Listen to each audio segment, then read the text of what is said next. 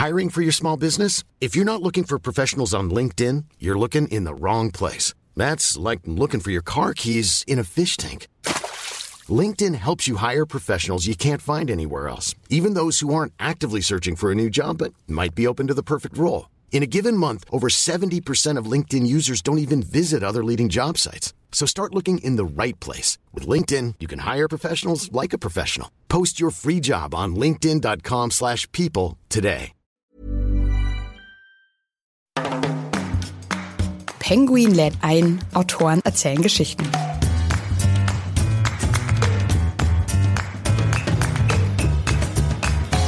Das heißt, man muss halt schauen, es ist in gewisser Weise auch ein Ränkespiel, wie es hinter den Kulissen der Politik nur auch mal nicht unüblich ist. Es geht halt auch um Wahrnehmung der Polizei als solches, wie werden gewisse Ermittlungsergebnisse dann auch von den Medien aufbereitet. Das sind ja auch alles sehr aktuelle Themen, das kriegen wir immer wieder mit. Und das finde ich halt auch sehr, sehr interessant. Das ist ein tolles Spannungsfeld. Auf der einen Seite hat man Ermittler, die auf der Straße ihren Job tun, so gut es geht, dabei im Hinterkopf behalten, dass ihr Job auch zum Großteil ein Kampf gegen Windmühlen ist. Auf der anderen Seite hat man politische Interessen, hat man persönliche Agenden. Und das, finde ich, ist ein super Spannungsfeld für einen spannenden Roman. Hallo und herzlich willkommen bei Penguin lädt ein, Autoren erzählen Geschichten. Ich bin Andrea Lindner und gemeinsam lernen wir auch heute wieder einen interessanten Autor und natürlich sein Buch kennen. Schön, dass ihr dabei seid. Heute wird es bei uns nervenaufreibend und spannend, denn wir tauchen ein in die dunklen Ecken von Leipzig und in die verworrenen Machtstrukturen der Polizei und der Politik. Und das tun wir gemeinsam mit dem Krimi-Autor Alex Pohl. Seine Ermittlerreihe begleitet das Duo Hanna Seiler und Milo Novic bei ihrer Arbeit. Das erste Buch Eisige Tage war schon ein voller Erfolg. Und jetzt ist sein neues Buch Heißes Pflaster bei uns im Penguin Verlag erschienen. Darin ermitteln die Kommissare erneut in einem brisanten Fall. Um was es geht? Ein Politiker wird tot an dem Ufer eines Sees gefunden. Zunächst sieht alles nach Selbstmord aus, aber das Ermittlerduo bezweifelt das. Von dem Tod des Mannes scheinen zu viele mächtige Leute zu sehr zu profitieren. Allen voran ein gieriger Bauunternehmer, der der rechten Szene, sagen wir mal, nicht ganz abgeneigt ist. Mehr möchte ich an dieser Stelle aber erstmal noch gar nicht verraten. Ich spreche jetzt mit dem Autor über ihn selbst, aber auch über die Hintergründe der Geschichte. Alex Pohl lebt und schreibt in Leipzig. Er ist studierter Ingenieur, hat aber auch schon als Musiker und Grafiker gearbeitet und jetzt ist er Bestsellerautor. Ich freue mich sehr, dass er heute hier ist. Hallo Alex, schön, dass du heute bei uns im Podcaststudio bist. Hallo. Fangen wir mal vielleicht mit der ganz einfachen Frage an. Wie wird man denn Bestsellerautor? Das ist eine ausgezeichnete Frage. Ich nehme an, indem man eine ausreichende Menge an Büchern verkauft. Sonst irgendwelche Tipps, die du gerne weitergeben möchtest? Mir persönlich, glaube ich, hilft es, dass ich das große Glück habe, dass ich so meinen Lesegeschmack speziell im Spannungsbereich auch ganz gut mit dem doch so einiger Menschen deckt. Äh, insofern muss ich mir da keine großartige Mühe geben, irgendwem nach dem Mund zu schreiben oder nach dem Geschmack zu schreiben. Ich glaube, und ich hoffe, dass auch weiterhin so ist, dass ich schon einen gewissen Geschmack damit treffe, aber es ist halt auch mein eigener Geschmack. Also da muss ich mich jetzt nicht verbiegen für oder so. Das klingt sehr schön. Du hast ja schon eine ganz große Anzahl an Büchern geschrieben, vom Fantasy-Horror über den Liebesroman bis auch hin zu einem Ratgeber. Jetzt bist du beim Ermittlerkrimi gelandet. Was fasziniert dich denn an diesem Genre? Was mich prinzipiell beim Schreiben fasziniert, und das hat sich im Laufe der Jahre rauskristallisiert, sind Menschen, die in interessante Situationen geraten. Und das ist natürlich beim Kriminalroman und beim Thriller sind es oft auch Extremsituationen, wo Menschen dann auch extrem reagieren. Und mich interessiert einfach die Frage im fiktiven Bereich, was bedeutet das dann? Ich schaffe eine Figur und wie reagiert diese Figur dann auf diese Situation, äh, die oftmals auch eben keine Alltagssituation sind. Und das ist ein Rezept, wo man früher oder später natürlich sehr an der Spannung landet. Und das ist wahrscheinlich auch so mein Weg bisher. Wahrscheinlich sind ja einige Dinge beim Schreiben immer gleich, egal welches Genre man gerade bedient. Aber was würdest du sagen, sind so die Unterschiede? Was ist dir da selber aufgefallen beim Schreiben der unterschiedlichen Genre? Da habe ich eigentlich keine groß. Ich muss auch gestehen, dass ich wenn ich einen Roman anfange, mitunter mir noch gar nicht so über das Genre sicher bin. Wenn ich einen Roman anfange, fange ich auch nicht gleich zu schreiben an. Ich denke recht lang drüber nach und wenn ich mit dem drüber nachdenken fertig bin, weiß ich dann natürlich auch, welches Genre das ist. Aber vom Arbeitsablauf, auch vom in die Köpfe der Figuren steigen, ist es eigentlich ähnlich, nur unter anderen Vorzeichen. Also dass ein Liebesroman natürlich eine andere Art von Extremsituationen beinhaltet, versteht sich von selbst. Extrem sind die Situationen dennoch. Es geht ja immer um eine relative Extremität zwischen der Figur und ihrem Empfinden der Umwelt. Also dass ein äh, gestandener Kriminalhauptkommissar eine andere Vorstellung von Extremsituationen hat als eine verliebte Studentin, um mal ein Klischee zu bemühen, setzt sich voraus. Aber was das Schreiben betrifft, sind das recht ähnliche Vorgänge bei mir. Du hast ja auch bisher ganz viele Bücher noch unter deinem Pseudonym LC Frei veröffentlicht. Vielleicht mhm. kennen das ja einige Zuhörerinnen und Zuhörer. Ich hoffe. Ich habe mich gefragt, warum hattest du denn ein Pseudonym und bist gleich nicht mit Alex Pohl an die Öffentlichkeit gegangen? Ja, zum Schreiben gehört auch ein gerüttelt Maß an Unsicherheit, zumindest bei mir. Und ich war mir am Anfang einfach überhaupt nicht sicher, wie das Ganze ankommen würde. Und ich muss gestehen, ich habe mich da ganz klar hinter dem Pseudonym auch einfach ein bisschen versteckt. Das hat verschiedene Vorteile, unter anderem für mich auch welche der Motivation, wenn ich was schreibe und mich nicht hundertprozentig sofort mit dem Gesicht dazu bekennen muss. Es war ja für mich ein völlig neues Betätigungsfeld. Dann bin ich da einfach freier, schreibe erstmal, wie ich Lust dazu habe, warte dann die Reaktionen der Leser ab. Die waren in dem Fall doch recht positiv, so dass ich das Pseudonym auch irgendwann geöffnet habe und nun mittlerweile jeder mit einer einfachen Google-Suche rausfinden kann, wer sich dahinter verbirgt.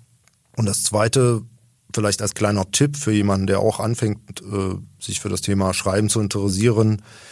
Mir hat es sehr geholfen, dass es am Anfang tatsächlich auch so gut wie niemand wusste, dass ich mich mit dem Schreiben beschäftige. Ich habe vier oder fünf Bücher schon selbst veröffentlicht, bevor ich erstmals jemandem gesagt habe, was ich da eigentlich tue.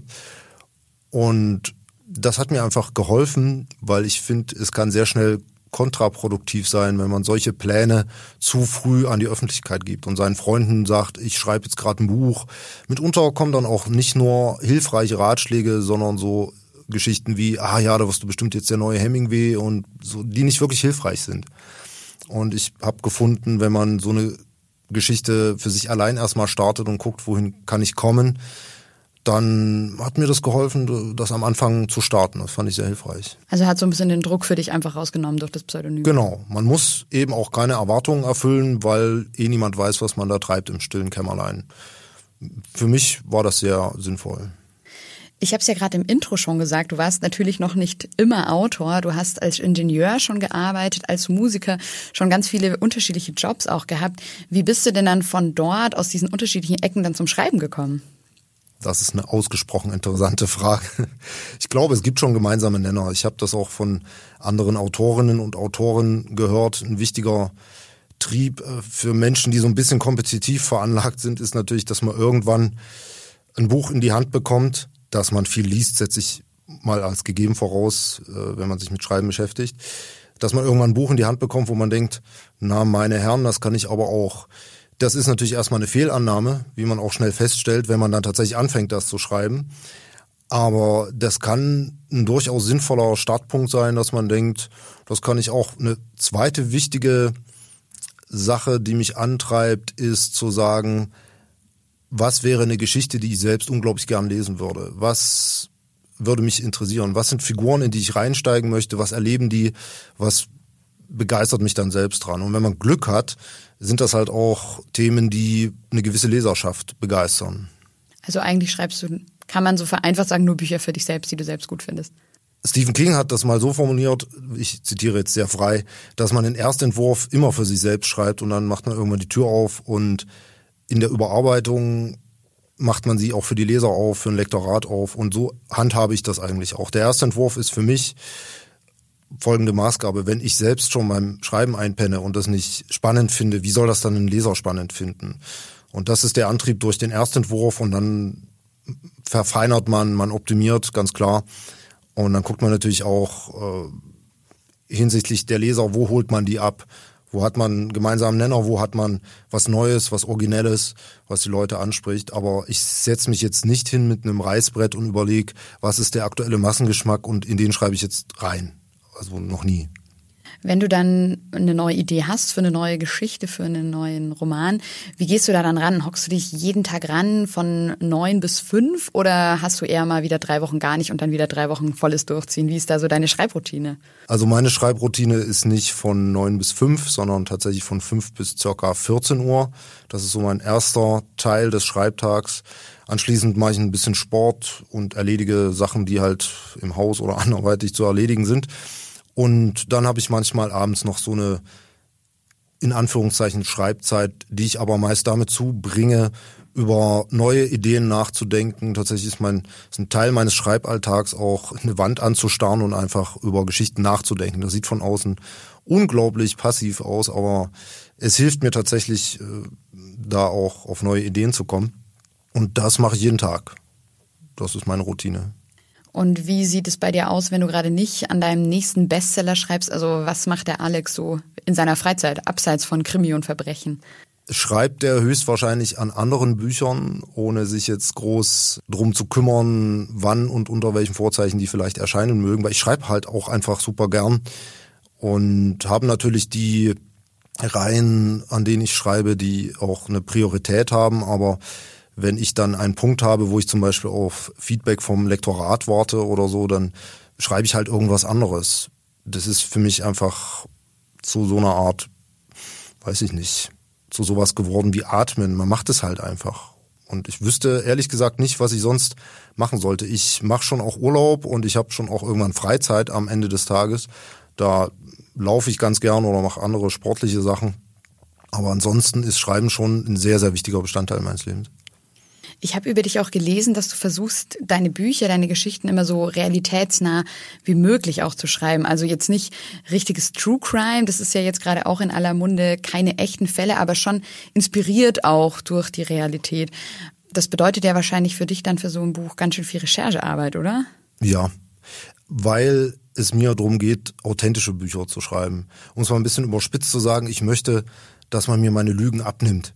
Und das funktioniert üblicherweise dann am besten, wenn man sie gar nicht als solche erkennt. Man soll beim Lesen schon das Gefühl haben, okay, das könnte realistisch sein, das könnte passiert sein, das könnte von mir aus auch True Crime sein, was es nicht ist. Meine Fälle sind komplett fiktional. Die sind natürlich auch von aktuellen Geschehnissen und unter Umständen auch mal von dem einen oder anderen Fall beeinflusst, auf einer inspirativen Ebene. Und was ich sagte, Recherche teilt sich bei mir in zwei Teile. Eines nenne ich seine Hausaufgaben machen. Das ist, dass man als Autor von Kriminalromanen einfach gewisse Abläufe der Polizei kennt, Dienstwaffen, Dienstgrade, so eine Geschichten, um halt einfach diese Authentizität zu unterfüttern. Und die restliche Recherche stehe ich auf dem Standpunkt, dass das Leben eigentlich Recherche ist. Und klingt jetzt nicht besonders spannend, weil ich ja den ganzen Tag zu Hause sitze und schreibe.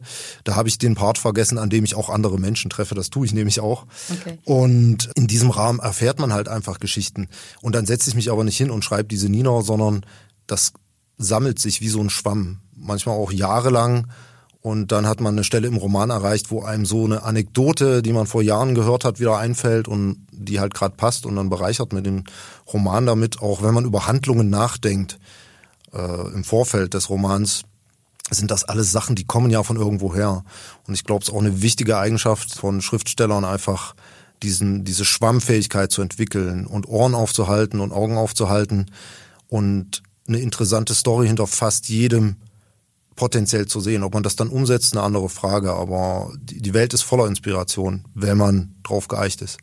Und das speicherst du dann alles einfach im Gehirn oder hast du dann auch so ein Notizbuch, mit dem du immer rumläufst und dir das aufschreibst? Weniger und weniger. Also ich habe das früher sehr akribisch alles aufgeschrieben, auch unter Zuhilfenahme digitaler Notizbücher und so. Und ich habe festgestellt, dass ich im Laufe der Jahre immer weniger aufschreibe und tatsächlich wieder dazu zurückgekehrt bin, meinem Kopf ein bisschen zu vertrauen, denn der ist auch ein ganz guter Filter. Sachen, die einem als eine total tolle Idee erscheinen, da schlafe ich grundsätzlich mindestens eine Woche drüber, weil tolle Ideen sind meist bei näherer Betrachtung eben noch nicht so toll, können einen aber auf eine ganz andere Idee führen, die dann wirklich irgendwie das Potenzial hat. Und äh, so nutze ich meinen Kopf auch so ein bisschen wie so eine Salatschleuder. Also ich lasse den Gedanken so lang kreisen, bis der ganze so diese spontan angeblich guten Ideen dann da raus sind und das, was übrig bleibt, hat dann tatsächlich das Potenzial, in der Geschichte zu landen. Klingt nach einem sehr guten und sinnvollen Vorgehen auf jeden Fall. Kommen wir vielleicht mal ganz konkret zu deinem neuen Buch, mhm. Heißes Pflaster. Vielleicht magst du mal ganz kurz in deinen Worten umreißen, um was es geht. Ja, wir steigen in die Geschichte ein als ein Lokalpolitiker, ein Leipziger Lokalpolitiker, der schon einige Tage vermisst wird, an einem See am Rande von Leipzig tatsächlich dann aufgefunden wird, tot, am Ufer. Und das ist der Moment, in dem meine beiden Ermittler Seiler und Novic den Plan betreten und in diese Ermittlungen verstrickt werden, die sich zunächst ein bisschen schwierig gestalten, weil man nicht weiß, war es ein Unfall, war es ein Selbstmord, war es vielleicht ein Mord. Schnell kristallisiert sich heraus, dass auch ein gewisser Druck von oben aufgebaut wird innerhalb des Polizeiapparates mit einer Favorisierung auf es war ein Unfall. Das hat auch wieder politische Gründe. Logisch, es war ein Politiker und der ist, wie sich dann herausstellt, eben nicht ganz grundlos dort gelandet, wo er gelandet ist. Er hatte Feinde, obwohl er eigentlich ein recht äh, sympathischer Mensch war. Aber diese Feinde sind auch sind mehrere und die kommen aus verschiedenen Richtungen.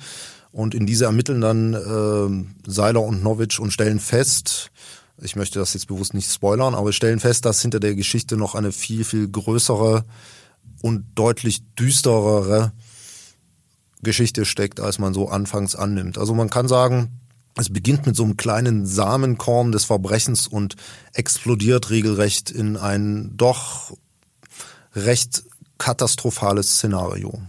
Ja, auch der Polizeichef, also der Chef der beiden Ermittler, spielt ja sogar dann auch irgendwie eine Rolle und der Dezernatsleiter, wenn ich das mal korrigieren darf. Okay, der Dezernatsleiter. Polizeichef ist, ist eine andere Besoldungsstufe. Okay, da hast du natürlich dann gut recherchiert und bist der Experte. Also der Dezernatschef spielt ja dann sogar auch eine Rolle und ist mhm. mit gewissen Leuten auch verstrickt, die potenzielle auch Täter sein könnten, oder? Das ist richtig, weil es gibt in der Polizei halt Positionen und das ist so ab Dezernatschef aufwärts, wo Politik tatsächlich eine Rolle spielt, wo auch mediale Wahrnehmung eine Rolle spielt. Das heißt, man muss halt schauen, es ist in gewisser Weise auch ein Ränkespiel, wie es hinter den Kulissen der Politik nur auch mal nicht unüblich ist. Es geht halt auch um Wahrnehmung der Polizei als solches, wie werden gewisse Ermittlungsergebnisse dann auch von den Medien aufbereitet. Das sind ja auch alles sehr aktuelle Themen, das kriegen wir immer wieder mit. Und das finde ich halt auch sehr, sehr interessant. Das ist ein tolles Spannungsfeld. Auf der einen Seite hat man Ermittler, die auf der Straße ihren Job tun, so gut es geht, dabei im Hinterkopf behalten, dass ihr Job auch zum Großteil ein Kampf gegen Windmühlen ist. Auf der anderen Seite hat man politische Interessen, hat man persönliche Agenden. Und das, finde ich, ist ein super Spannungsfeld für einen spannenden Roman. Hoffe ich. Heißes Pflaster ist ja jetzt dann das zweite Buch schon in deiner Ermittlerreihe mhm. mit Seiler und Novic. Wie kamst du denn auf diese beiden Ermittler? Wie sind diese Charaktere entstanden? Die beiden sind entstanden, wie eigentlich alle Figuren bei mir entstehen. Ich, wenn ich sie entwickle, muss ich irgendwann das Gefühl haben, das sind Menschen im Falle der Ermittler, mit denen ich gern mal ein Bier trinken gehen würde. Also keine Superhelden, auch keine Komplettversager, sondern einfach Menschen, die was zu sagen haben, die auch gern ein bisschen eigen sind und die natürlich auch eine Geschichte haben, die nicht farblos sind, sondern dreidimensional und was die Ermittler betrifft, mir auch sympathisch. Das trifft im gewissen Umfang auch auf äh, die Antagonisten, also die in Anführungszeichen die Bösen zu. Mit denen muss ich nicht unbedingt Bier trinken gehen müssen, aber die sollten zumindest die Eigenschaft haben, dass ich sie interessant finde, dass ich sage, die haben eine Geschichte, warum sie das tun, was sie tun. Die haben eine Agenda, warum sind sie so geworden, wie sie geworden sind, warum tun sie, was sie tun es gibt zum Beispiel im Verbrechen ein sehr interessantes Thema für mich, äh, gerade auch im organisierten Verbrechen, das ist das Thema der persönlichen Freiheit. Wenn jemand sagt, ich halte mich einfach nicht mehr ans Gesetz, das ist für mich nicht mehr gültig, dann ist das scheinbar ein gewisser Grad an Freiheit. Nun, wenn man dafür aber in einem organisierten Verbrechensapparat auch so seine Aufgaben aufgedrückt bekommt und vielleicht auch Grenzen überschreitet, die weniger mit dem juristischen Verständnis von Gerechtigkeit zu tun haben, sondern auch mit einem moralischen Verständnis, mit einem Selbstverständnis, mit den eigenen Prinzipien. Wo zieht man da die Grenzen? Und ist das dann tatsächlich noch Freiheit? Das sind für mich auch Themen, die nicht zentral sind, aber die für mich gerade bei der Figurenentwicklung eine sehr entscheidende Rolle spielen. Ich finde es ganz spannend, dass du sagst, du würdest gerne mit ihnen Bier trinken gehen, weil ich habe mich gefragt, ist es als Autor, wäre das nicht auch total langweilig, weil andererseits weißt du ja schon alles über die beiden und kannst sie auch jederzeit so verändern, wie du sie gerne hättest. Also wäre es nicht vielleicht auch total langweilig, die beiden zu treffen? Nee, tatsächlich weiß ich auch noch nicht alles über die Figuren. Es ist ja in diesen Seiler und Novic-Romanen so, dass es durchaus auch eine länger angelegte Entwicklungskurve der Charaktere gibt. Es gibt zum Beispiel einen Fall der Frau Seiler, die einen Ehemann hatte, jetzt ist sie Witwe und das war auch ein Polizist und er hat Suizid, Fragezeichen, begangen. Und das ist eine Geschichte, in die Seiler im Laufe mehrerer Romane tiefer und tiefer verstrickt wird. Und das löst natürlich in so einem Menschen auch was aus. Also die Charaktere sind hoffentlich so, dass sie auch mir selbst ein bisschen Rätsel bleiben. Ich weiß, wie sie drauf sind, wer sie sind. Aber ich äh, sind durchaus auch Charaktere, man stellt sich so vor, in der ersten Begegnung, in einem First Date sozusagen, stellt man auch noch andere Fragen, als wenn man sich ein Jahr kennt. Obwohl es dieselbe Person ist. Und so sind hoffentlich auch die Figuren angelegt. Für mich sind sie es zumindest, dass ich immer noch äh, dunkle Stellen auch bewusst lasse, um mir die Freiheit zu lassen, da noch tiefer eintauchen zu können und zu sagen, okay, jetzt möchte ich aber mal wissen, was ist damals eigentlich geschehen, was hat dieses und jenes kleine oder auch große Trauma ausgelöst. Eben gerade für eine Reihe. Da will ich das nicht alles auserzählen in einem Buch. Ganz spannend. Also für mich klingt es ein bisschen so, als ob du manchmal das Gefühl hast, gar nicht ganz komplett diese Rollen selbst zu entwickeln, sondern die sich auch irgendwie ein bisschen selbst entwickeln. Also ich halte ich halte es für sehr bedenklich, wenn man so Sprüche bringt wie die Figuren in meinen Romanen machen, was sie wollen und die sprechen zu mir. Das ist dann vielleicht eher ein Fall für einen Onkel Doktor, wenn man so Stimmen hört. Aber es ist tatsächlich so, dass ich die Figuren auch eben nicht am Reißbrett entwickle und mich einfach da von der Intuition leiten lasse. Und wo das herkommt, keine Ahnung. Ich habe schon Kontrolle über die Figuren, ich weiß, wer die sind, wenn ich fertig bin, damit die zu entwickeln. Aber ich habe keine Ahnung, wieso die halt so sind, wie sie sind. Die sind dann tatsächlich so entstanden, ich fand es gut und fange an zu schreiben. Aber woher das kommt, keine Ahnung. Ja, vom Inhalt wollen wir jetzt natürlich gar nicht so viel verraten. Das sollen natürlich dann am besten alle Leserinnen und Leser selbst rausfinden. Aber wir können, glaube ich, noch ein bisschen über die Themen in dem Buch sprechen. Mhm. Ich finde es ja ganz spannend, dass auch in dem Buch die linke Szene vorkommt, aber auch die rechte Szene. Auch Themen wie Wohnungsbau und die Hausbesetzerszene in Leipzig. Warum war das wichtig für dich, diese Themen da auch mit reinzubringen? Also diese Themen, die so unter dem Grobbegriff Politik zusammenzufassen sind, sind, das muss man auch mal sagen, keine vordergründigen Themen. Es ist vordergründig ein Kriminalroman, es werden konkrete Fälle aufgelöst. Das bietet eher einen Backdrop, der aber sehr passend war und der natürlich in dem Fall auch sehr eng mit der eigentlichen Story verknüpft ist. Also das ist nicht voneinander getrennt und nicht nur eine Landschaft, eine hübsche im Hintergrund.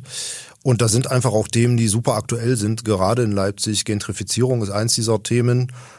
Jüngst, äh, sehr aktuell. Ich hatte mitunter schon so meine Zweifel an mir selbst, als ich festgestellt habe, man muss sich vor Augen halten, dass der Roman ja auch schon, was mich betrifft, ungefähr ein Jahr alt ist. Also man, man fängt ja nicht erst zwei Wochen vor Veröffentlichung an, den zu schreiben.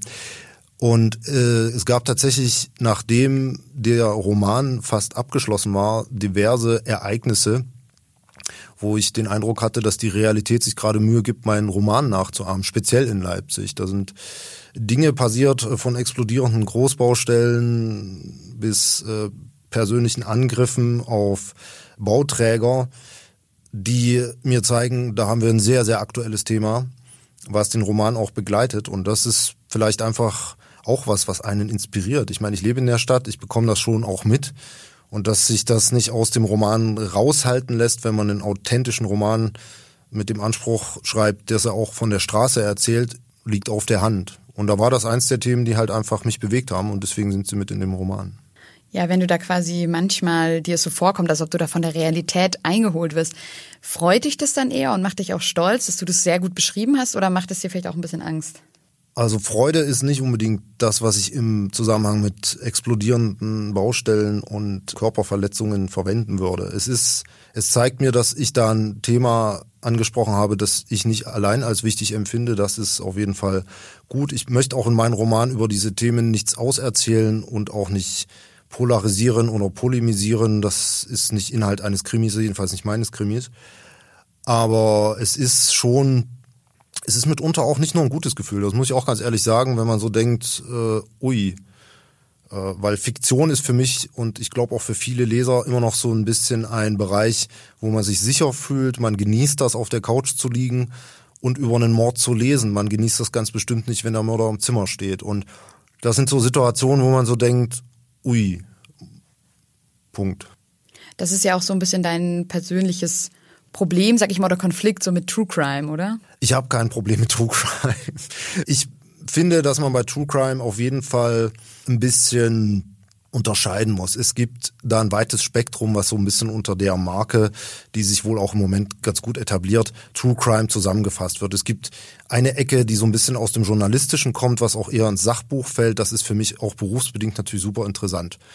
Also alles von mir aus aus den Themen Rechtsmedizin über gerichtliche Sachen, juristische Verfahren, die einfach super interessant sind, fallen für mich aber nicht unbedingt in den Bereich des Storytellings. Und ich habe einfach einen anderen Background. Ich möchte spannende Geschichten erzählen und da brauche ich auch den Freiheitsgrad der Fiktion, um sie halt so spannend zu machen, wie es mir eben möglich ist. Und True Crime gibt das nicht immer her. True Crime können faszinierende Berichte von tatsächlichen Verbrechen sein, aber wenn der Mörder einfach dumm ist und aus nichts als Zufall mit drei Morden durchgekommen ist, ist er für mich nicht per se als Figur interessant. Und dann gibt's auch noch so einen kleinen Aspekt an dem an einem extremen Ende des True Crimes, wo ich manchmal ein bisschen den Eindruck habe, für manche Leser ist das so das letzte noch zu brechende Tabu da muss es halt, da genügt es halt nicht mehr, dass der Mörder äh, fiktiv ist und man auf der Couch sitzt, wie ich gerade sagte, sondern da muss der Mörder eben tatsächlich richtige Menschen umgebracht haben. Es ist okay, das sind Themen, die sind auch interessant, aber ich finde das als Kaufanreiz und als einzigen Leseanreiz, das ist wirklich passiert. Oder habe ich dann doch ein bisschen gespaltenes Verhältnis zu? Aber ich möchte das auch nicht werten. Ich meine, soll jeder lesen, was ihr oder äh, ihm Spaß macht, keine Frage. Kommen wir vielleicht noch mal ganz konkret zu dem Schauplatz deiner Geschichten. Hm. Du selbst lebst ja in Leipzig. Ist das denn für dich der Grund, also dass du eben das als Schauplatz gewählt hast, deine Stadt, oder gibt es da noch andere Gründe, warum Leipzig da spannend ist? Also ich lebe in Leipzig nicht, weil es so ein prima eine so eine prima Vorlage für Krimis ist. Also nicht ausschließlich jedenfalls. Ich bin nicht wegen der Verbrechen dahin gezogen, sagen wir mal so. Ich bin dahin gezogen, weil es eine sehr tolle Stadt ist, in der ich mich sehr wohl fühle. Es ist eine sehr offene Stadt, eine sehr äh, einfach eine sehr angenehme Stadt. Aus der Gegend, in der ich komme, da hatte man so Probleme, dass man dann ab einer gewissen Uhrzeit wirklich sehr genau geguckt hat, wer einem auf der Straße entgegenkommt was auch damit zu tun hatte, dass einem nach einer gewissen Uhrzeit sehr wenige Leute nur noch entgegengekommen sind. Und das ist in Leipzig eine völlig andere Geschichte. Natürlich gibt's in Leipzig Kriminalität, gibt's Verbrechen, wie in jeder anderen Großstadt auch. Es gibt aber dort auch eine sehr schöne, bunte, vielfältige Lebensqualität, die ich sehr schätze. Und das ist der Grund, warum ich da wohne. Es ist aber halt auch eine Stadt, in der ich mir ein gewisses Maß an Verbrechen authentisch vorstellen kann. Und das ist wiederum der Grund, warum halt die Romane versuchen auch authentisch zu sein. Also es gibt eine Art von Verbrechen, die funktioniert in einem kleinen Dorf sehr gut, mit Intrigen und äh, das ist aber nicht unbedingt Großkriminalität und organisiertes Verbrechen. Da braucht es dann schon eher eine größere Stadt und Leipzig verbindet unter anderem auch dass es vorstellbar ist mit einer sehr schönen Lebensatmosphäre und für mich eine sehr, sehr schöne Stadt, um da zu leben. Und es gibt da auch eine Buchmesse, glaube ich. Ja, dazu können wir gleich noch drüber sprechen. Mhm. Das heißt, wenn ich dich richtig verstehe, du möchtest einfach so ein authentisches Bild der Stadt Leipzig zeigen, auch in deinem Kriminalroman. Also vielleicht gerade dieser schmale Grat zwischen so Bewegungen wie buntes Leipzig. Der Politiker, der stirbt in deinem Buch, der hat sich da ja für auch engagiert. Mhm. Aber schon auch zu zeigen, es gibt auch diese dunklen Ecken und diese Kriminalität. Schon. Es ist ja ein Kriminalroman und das ein Kriminalroman was anderes ist als eine, es ist kein Reiseführer durch die Stadt Leipzig und auch das Regionale spielt nicht eine so Riesenrolle. Es gibt durchaus Leipziger, die das schätzen und sagen, Mensch, du hast genau an der Stelle ein Verbrechen geschehen lassen, wo jeden Tag zur Arbeit vorbei muss. Vielen Dank. Äh, oder ja, halt sagen, Mensch, äh, da fanden wir das lustig, weil wir die Stelle halt kennen. Aber man kann die Romane durchaus auch sehr gut lesen, ohne sich in Leipzig auszukennen. Es ist auch kein äh, nicht an regionale Dinge gebunden. Es ist nur einfach eine Stadt, in der sehr viele Sachen gibt, die in den Romanen sehr gut Platz haben. Und das hat sagen wir mal so, die richtige Größe für die Art von Kriminalität, die ich authentisch beschreiben möchte. Das ginge sicher aber auch in anderen Städten. Ich lebe da halt nur sehr gern. Kommen wir noch zu einem anderen Themenblock, sage ich mal, den ich auch ganz spannend finde, jetzt gerade in deiner Biografie. Du hast ja auch schon ganz, ganz viele Bücher selbst publiziert, bevor du dann auch zum Penguin Verlag gekommen bist. Eben unter dem Pseudonym LC Frei, darüber haben wir ja gerade schon kurz gesprochen. Was bedeutet denn für dich Self-Publishing als Autor? Also was musst du vielleicht alles für Tätigkeiten machen, die sonst normalerweise der Verlag übernimmt? Man muss sich auf jeden Fall um alles kümmern. Man muss nicht zwangsläufig alles selbst machen. Aber um alles kümmern bedeutet Cover, Klappentexte, Titelfindung, gegebenenfalls rechtliches klären und vieles, vieles mehr. Ich finde es eine super Geschichte zum Einstieg. Ich kann es nur empfehlen es war, glaube ich, für mich auch eine super Schule. Man bekommt sehr schnell Feedback. Man kriegt das Feedback auch recht unverblümt, wenn es nicht funktioniert hat. Was einen jetzt nicht unbedingt veranlasst, beim nächsten Roman alles anders zu machen, aber es ist unglaublich hilfreich, weil die ersten Bücher sind definitiv mit einem sehr großen Übungsanteil und Lerneffekt. Ich glaube nicht, dass sich jemand hinsetzt, das erste Buch schreibt und alles ist cool. Und das kann man da super mitbekommen. Aber es ist durchaus auch für mich ein sehr, sehr großer Vorteil, dass ich jetzt in vielen Dingen mich mit hundertprozentigen Vollprofis austauschen kann.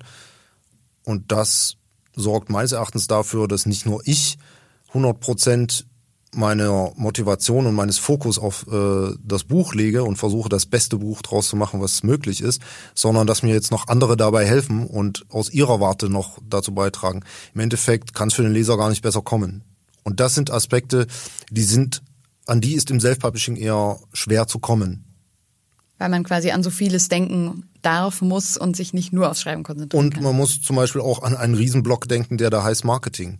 Und das ist, ich meine, ohne Sichtbarkeit hat man keine Buchverkäufe. Ohne Buchverkäufe wird das irgendwann zu einem bestenfalls kostspieligen Hobby. Und das ist wahrscheinlich nicht das, was die meisten Self-Publisher vorhaben gehe ich jetzt mal von aus. Das heißt, wenn, da muss man auch an vielen Schräubchen drehen und viele Dinge einfach im Griff haben, die sind auch zeit- und energieraubend. Und wenn einem das liegt, wenn einem das Spaß macht, wohl dem, Fakt ist, man kommt nicht drum rum. Und das muss man bedenken, wenn man sich für das Thema Self-Publishing interessiert. Was wären denn so deine besten Tipps einfach für andere Leute, die das gerne mal ausprobieren möchten, angehende Autoren, Autorinnen, die mal sagen, hey, ich würde das gerne selbst ausprobieren und selbst mein Buch veröffentlichen? Ich würde Folgendes raten.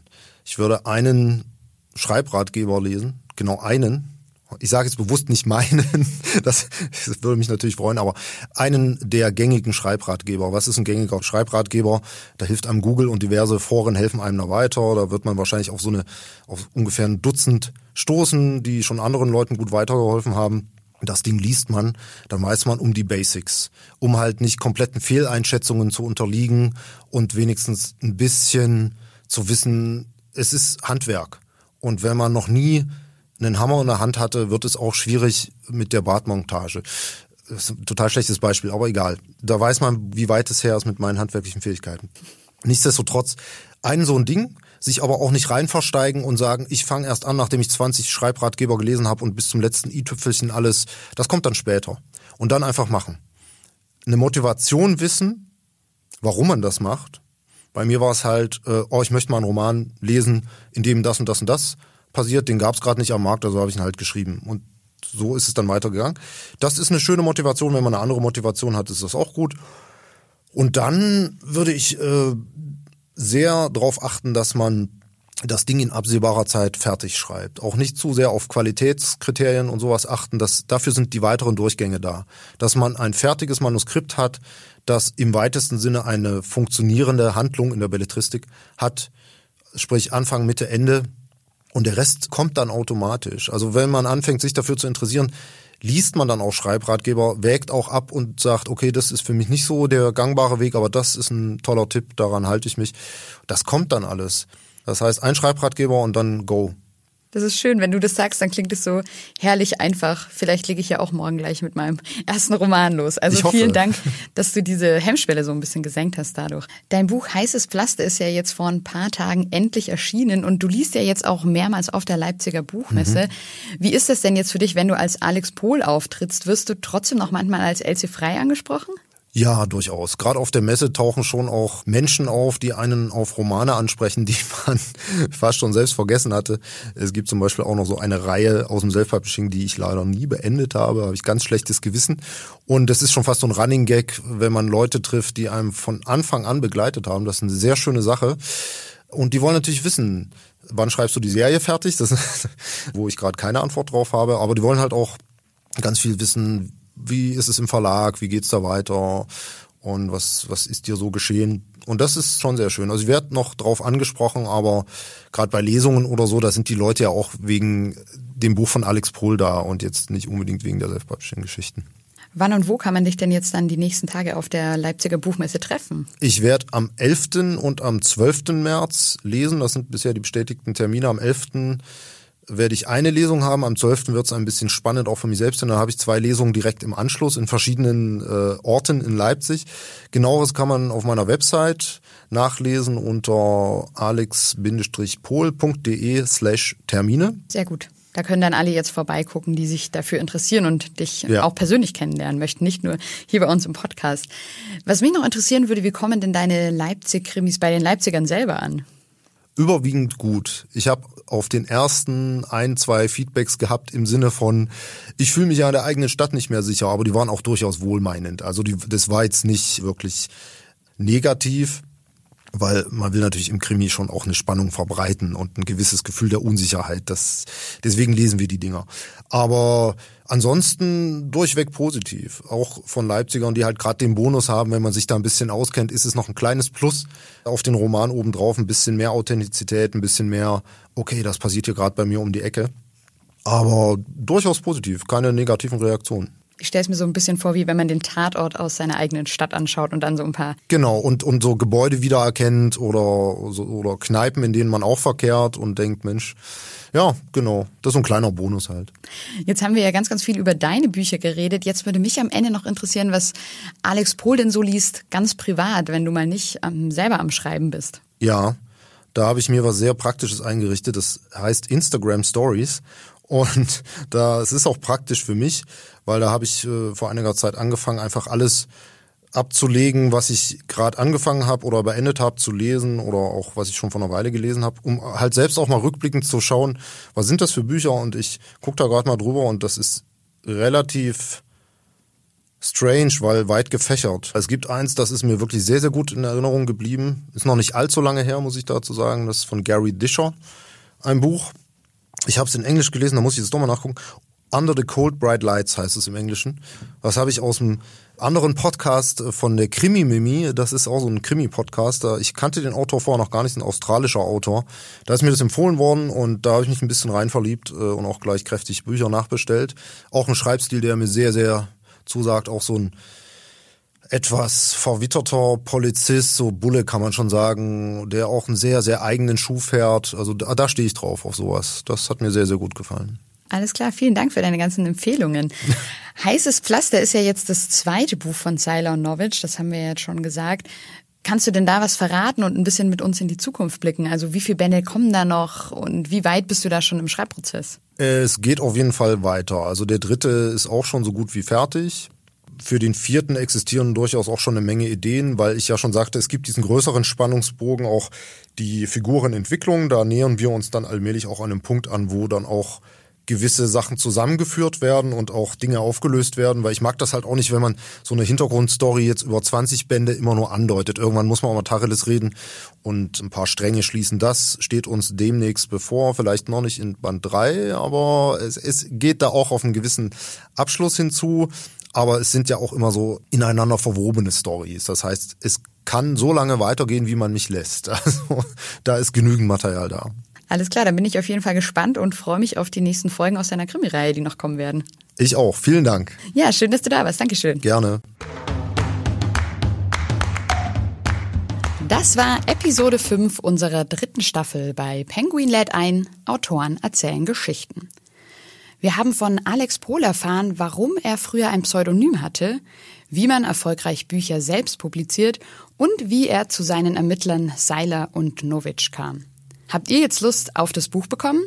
Heißes Pflaster von Alex Pohl ist bei uns im Penguin Verlag erschienen und überall erhältlich, wo es Bücher gibt. Abonniert gerne unseren Kanal, damit ihr keine Folge mehr verpasst. Und jetzt wie immer am Ende der Hinweis von mir. Wenn ihr Lob, Kritik, Anmerkungen oder Fragen habt, dann schreibt einfach eine Mail an penguin at randomhouse.de. Die Mailadresse findet ihr auch nochmal in den Shownotes. Außerdem würde ich mich riesig über eine Bewertung von euch freuen.